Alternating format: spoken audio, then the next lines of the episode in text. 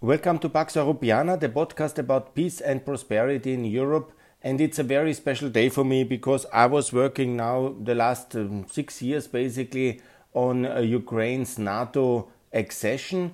And last Friday, on this historic uh, day, it was the 30th of September, and there was uh, the NATO application of Ukraine. According to my wish, they should have done that already 2017 but now, of course, uh, it is happening, and that's the most important. And of course, Ukraine should be in NATO. This is the way to end this war. This is the way for peace.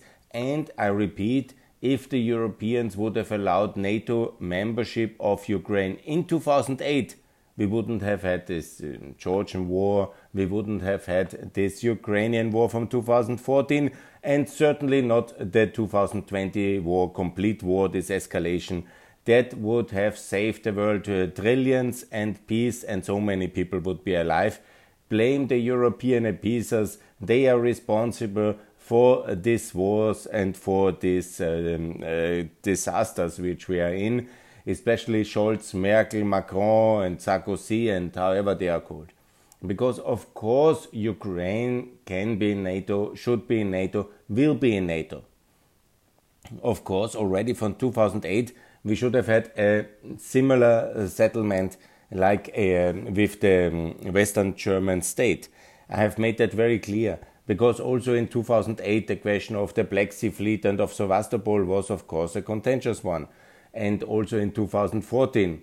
After 2014, after Minsk, uh, the settlement could have been easily, but of course without the occupied territories.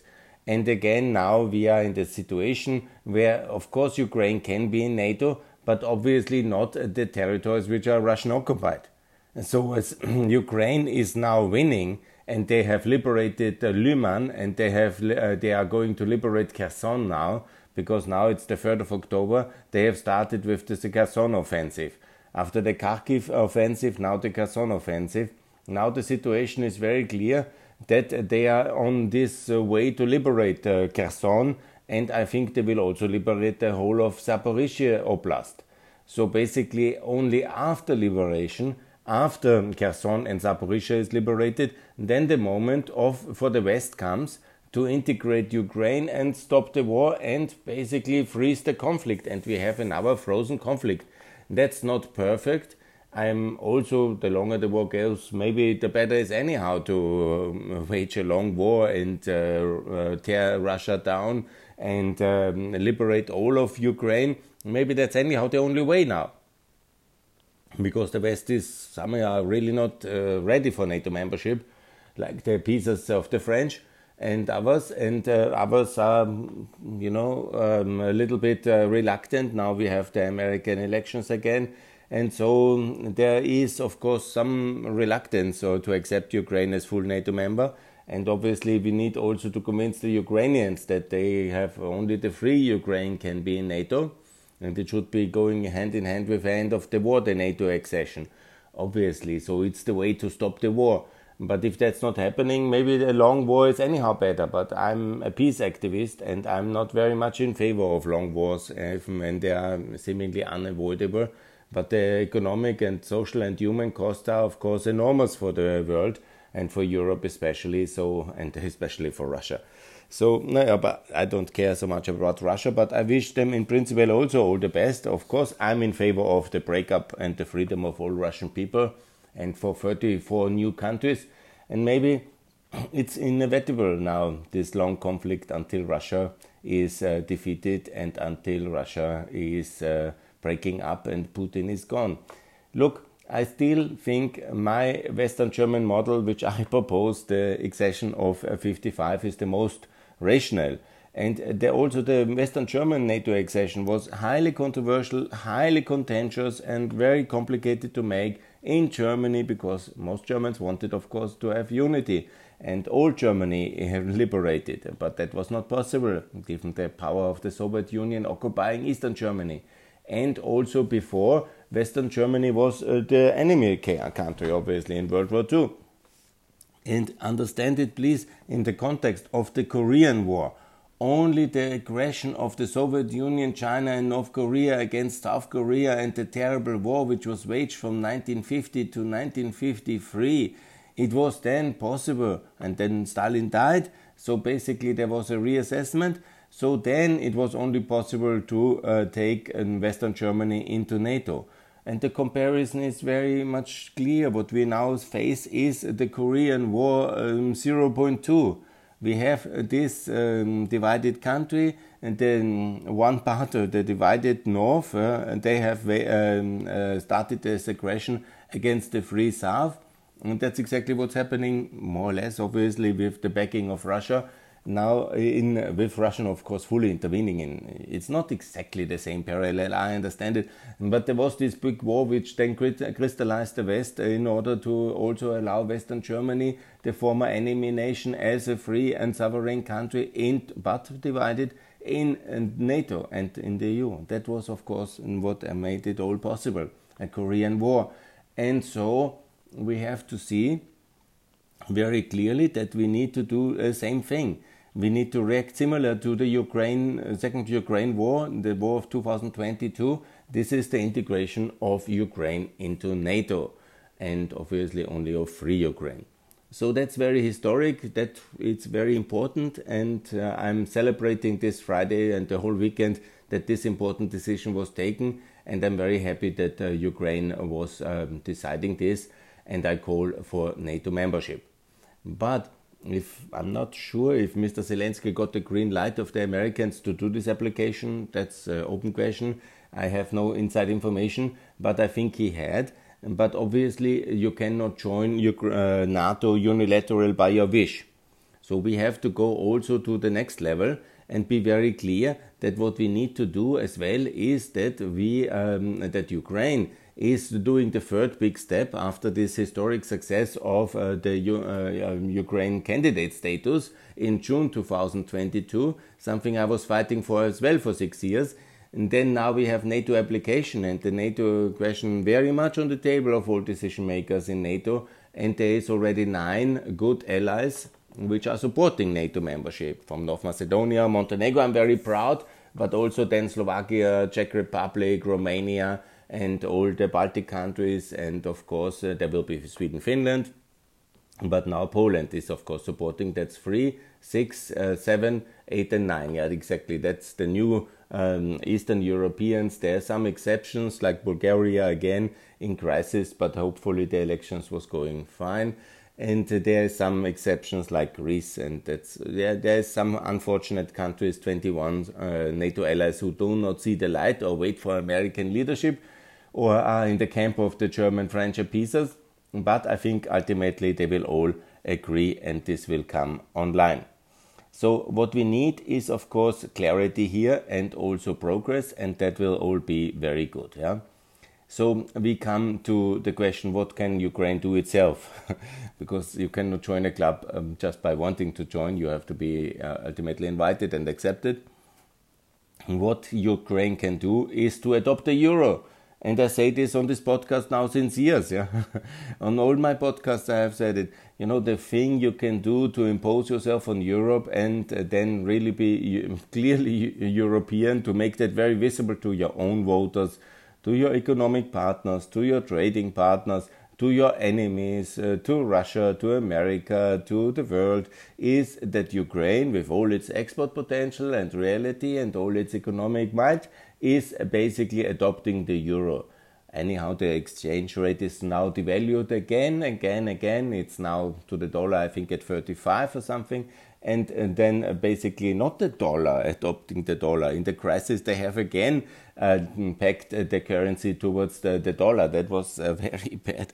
You know, you need to peg the currency towards the euro and adopt the euro unilateral as it was done in Montenegro and in Kosovo. It's the best wartime reconstruction policy.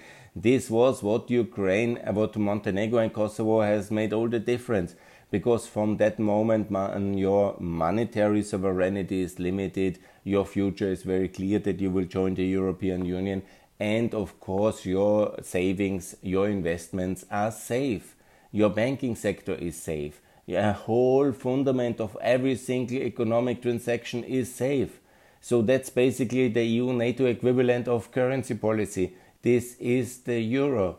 And to continue with the Hryvnia for some patriotism is absolutely wrong the paper will just be developed because Ukraine cannot export itself towards prosperity. Uh, that is not enough export goods. Yeah? You cannot really print so much money. You will have only mega inflation. I'm not talking about 10% like now in the Eurozone area, but about really hyperinflation. And of course, you are fully dependent on the Europeans anyhow, on the IMF, on the US in financial terms to fund your state. So it's important to go to the next level and adopt the euro just like that. And I understand the EU might not be happy and you need some support, but you need some clarity. But first of all, you need to want it. Your political leadership needs to want it. Your national bank will never want it because they want to manipulate their currency themselves. But it must be the logic of this, um, in a way you can call it desperate NATO application or unilateral. The same spirit must prevail on the monetary side and adopt the euro. And then basically you are euroizing yourself. You are now ukraine is now already in the eu customs union in most aspects. They have removed all the customs tariffs and all the quotas. Not all the certificates for importing by the way. That's another big step which should be done in order to support ukraine. But the most important is of course the currency question and that should be done now and this is so logical. And this Ukraine can do itself. You basically say the euro is our currency. Thank you very much. You ask the Lithuanians, Latvians, and the Estonians to and the Slovaks uh, to they are the friends and allies, and also Kosovo and also Montenegro. Uh, they have euro as currency to bring the currency physically. You shift it in the electronic payment system and you say basically you can use the hryvnia still for one year in a temporary um, moment, but uh, the currency is in free Ukraine is the euro, and in occupied Ukraine is the ruble. And goodbye, hryvnia. Because you cannot do a kind of um, Poland uh, patriotic uh, Ukraine uh, based on currency populism. You need to build it on the army, on the victory. That must be the state identity of Ukraine, this kind of heroic freedom struggle now, the war and not the currency population uh, populism with their own currency, which then anyhow will fail, and all the many hundreds of billions of money which will come for the reconstruction will come on based on a very fable and kind of sandy ground, the hryvnia. And there will be many, many more devaluations and many, many more disappointments, uh, which we have seen so many in the last 30 years of the disastrous history of the hryvnia as a currency compared to it was at 1 to 2 to the dollar and now it's at 35 so what is good on the hryvnia nothing. So scrap it and make it very clear that you want to fast track in nato and eu by doing so. Inform the european decision makers. Actually i did that already the last two years or last five years because since 2017 i'm um, how can I say, lobbying or proposing and writing and drafting this idea. And now the time has come. And it is the way to victory and it's also the way to unity because German unity came exactly because of that. In 48, they did the uh, currency reform, they pegged the new mark towards the dollar, and they put the economic uh, miracle of Germany, and of course with the funding of the Marshall Plan, but the fundament was the German currency, the mark. And that's the euro now, and that's basically what Ukraine needs, and not a new currency, not a new hryvnia, not anything of that bullshit, but the, whoops, the real thing, the euro. And not the dollar, to be clear, because the future of Ukraine is in the EU. And so this is the way. And by the way, any EU countries anyhow do the eurozone. You know, you have of course this unfortunate case of Poland and this Russian asset um, Hungary. By the way, today they are going again to meet uh, Vucic, Karl Nehammer from Austria, Serbian Vucic, and and um, Orban meeting on an anti-immigration summit in Budapest. I'm so opposed to that. I call for all of them to be kicked out of the European uh, People's Party. They're like Fidesz is already and also the People's Party because it's absolutely upsetting for me. Anyhow, that's another front. We need to be more open on the labor market and, of course, integrate Ukraine fully in our labor market, not just for one year, but fully, permanently, Ukraine and the Balkans must have an open labor market, and we need to get this done, and we need to get this done fast. And that's another initiative which I will launch in the coming weeks in Austria. But now come back to uh, the euro, and that's basically the tool. And I hope Ukraine has the wisdom to do it. Yes, most important now is, of course, uh, the uh, NATO membership. I congratulate um, Ukraine for that one. It is absolutely fantastic, and I'm very happy for that one and we will win this war with Ukraine together. We will also win the energy war. Let me talk a bit about this one. It will also be very helpful to have Ukraine fully integrated in the EU currency wise because we have to come through this winter together. We have also to make sure that the Balkans and Ukraine and Moldova, Georgia, they all have enough energy and we are independent from Russia. We have to decouple fully from Russian gas, Russian uranium, Russian coal, Russian oil this is must be complete decoupling and of a complete trade boycott. Russia has now made the sabotage of the Austrian refinery in June, and now in September they have uh, re, uh, made the sabotage and the terror attack as a terrorist um, country against Nord Stream 2 and 1 pipeline. And so we see they don't want to uh, help us anyhow, and we shouldn't fund their war. And we should have done that all in March already, as I argued. But the thing is very clear we should be very strict and we should also be united. Unity is the answer to the war, and uh, we can win this together. A common energy market, a common labor market, um, concluding the open and uh, the missing free trade deals with uh, America, the Mercosur deal, Chile, and the um, Gulf Cooperation Council, most important, obviously, and uh, to defend our critical infrastructure. And most importantly is again to make a EU debt deal like we did in the COVID times. And uh, to make that very clear we need that as well to win the war in Ukraine to rearm Ukraine. Please uh, Germany and EU bring the leopards on that's important now for the liberation of Kherson and Zaporizhia. So 2000 leopards we have sent them all to Ukraine and also all the other tanks Ukraine wants. And no more this kind of we are neutral Germany, Austria, that's a total disaster. We need all these countries in. We have now relatively good election results in Bulgaria. That should also get the Eurozone and in Schengen and of course also in OECD and that is and the visa waiver of America and that's very good also for Bosnia to get all this very much very fast into NATO and adopt the euro and also EU candidate status now at the summit and then we should make very clear that we are much more united. It will cost something. The war will cost, the energy shock will cost. Germany has now vouched 200 billion. Much better to devote this funding line to a joint European package of. Uh, we have uh, now uh, this uh, opportunity of um, of um, 100 uh, of uh, 1.5 trillion, I say, and we should do it again. We have the role model of July 2022 uh, 20 when we did the COVID relief with 750 billion. It works very well. So let's do the same, but just double up because it's a much bigger crisis. We can, of course, then soften the blow of the energy costs uh, for our consumers all over Europe, not just in Germany. We can, of course, then uh, do a very good rearmament of Europe, which we need. We need also to, but most important now, short term, to provide Ukraine with the existing weapons there are in Europe and buy and produce new weapons for our own security and for Ukraine's security in the medium term, and also then have all the integration costs of Ukraine, the transition costs towards the euro for Ukraine and the Balkans, and uh, for the infrastructure costs of railways and highways because now we have some uh, relief of the grain exports from Ukraine, but we need to make sure that in let's say in the next two years all the highways railways uh, towards ukraine are so much renovated and established that they're really working and they can do most of because we never know how the black sea transport route will work yeah?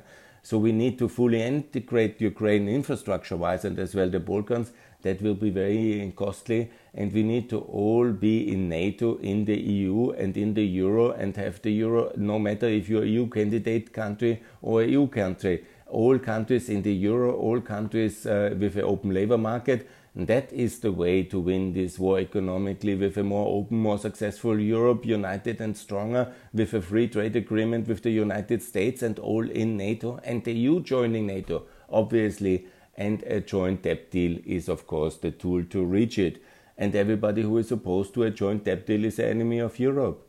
We did it in Corona, it worked very well. It's much better than to do it individually. It helps the poorer country. It's more fair. It doesn't really make the situation that everybody has to go to Germany to survive and be warm in the winter, because that will stay effective. Only Germany does such a debt deal and nobody else gets uh, the funding. And we have the EU for that. And that's the fair way to share the cost and the burden of the energy shock of the war, because it shouldn't be just you know the energy consumers to pay for the war in Ukraine, yeah, via higher energy prices. No, the general taxpayer should do that, yeah. It must be the general taxpayer as a collective community of solidarity to share this uh, thing, uh, this cost, and they are enormous. But we are also a 14 trillion economy as EU. That's basically a 10% um, debt extra that's a lot, but it doesn't bring us much above 100% yeah, of our overall debt level. And then we can really um, have another 30 good years once Ukraine is integrated fully in the EU and Russia is defeated by that, because ultimately they will be defeated with Ukraine in NATO. That's the big issue. And then uh, Putin will not survive that membership. And then there will be the breakup of Russia, and there will be 30 good years ushered in, like we had the last 30 good years with the breakup of the Soviet Union and Yugoslavia. Now, the third of these terrible unions, uh, the Russian Empire, and um, of 2022 has overstretched with this war, and it will break down, and we will have a very, very successful another 30 years, and that will be very good. And so we need just a debt deal, and Lindner, the German Minister of Finance, is against it, and it's very bad.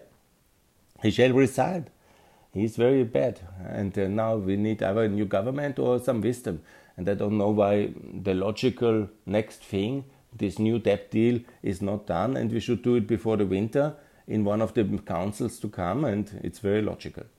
Anyhow, it will anyhow come, you will see. Like most of my predictions here on this podcast, they have materialized. And I am very happy uh, about that. It's unfortunate that it always takes a Russian war to unite Europe but this is uh, the tragedy of our continent. But on the other hand, out of this unity comes a lot of good, and so we will also have Ukraine in the Euro, NATO, and the EU, and all others as well. And this will be a much stronger continent, and we will repay the debts, and we will be very successful, and we will be a very strong European ally of the United States. We will be the European pillar of freedom and we will have then also the opportunity to grow much more focus on our free trade agreements and hopefully also have lower taxes. I'm talking about the experience in the UK. I will talk about that a bit later, but uh, I hope Liz Truss understands that she has to go for 15% corporate tax, not 19. That was the big mistake. Anyhow, not everybody might agree with my economics no matter, I think freedom works very well for everybody, but it must be united in a strong defense alliance. We must have clarity, clarity in defense and unity in the EU, and then, of course, a stable fundamental euro. And then we can see a united Europe with 15% corporate tax is the best way, and also much lower income taxes. And a growing Europe, a dynamic Europe, a strong Europe is possible and that's my belief, and that's what I'm advocating and, in a way, fighting for. And please support a strong, united Europe of 37 member step, uh, states with the UK, with Ukraine, with the Balkans, with Moldova, and free Serbia, obviously, as long as it's a pro Russian country. Good. Thanks for that. That was a short update. I will keep you posted on that um, audio podcast and also on my podcast about uh, on my video um, podcast, which I'm doing a lot now, and I will um, produce many more videos in the coming days, and I hope you like it. And I will produce a lot of audio uh, podcasts in the winter months. Thanks a lot, and more to come here from Vienna, from Pax Europiana. Please support Ukraine. in NATO. And please, Ukraine, adopt the euro. And please, EU, accept um, Ukraine very fast in the EU. 2029 is possible for voting for the Ukraine European parliamentarians. Thanks a lot. All the best. Bye.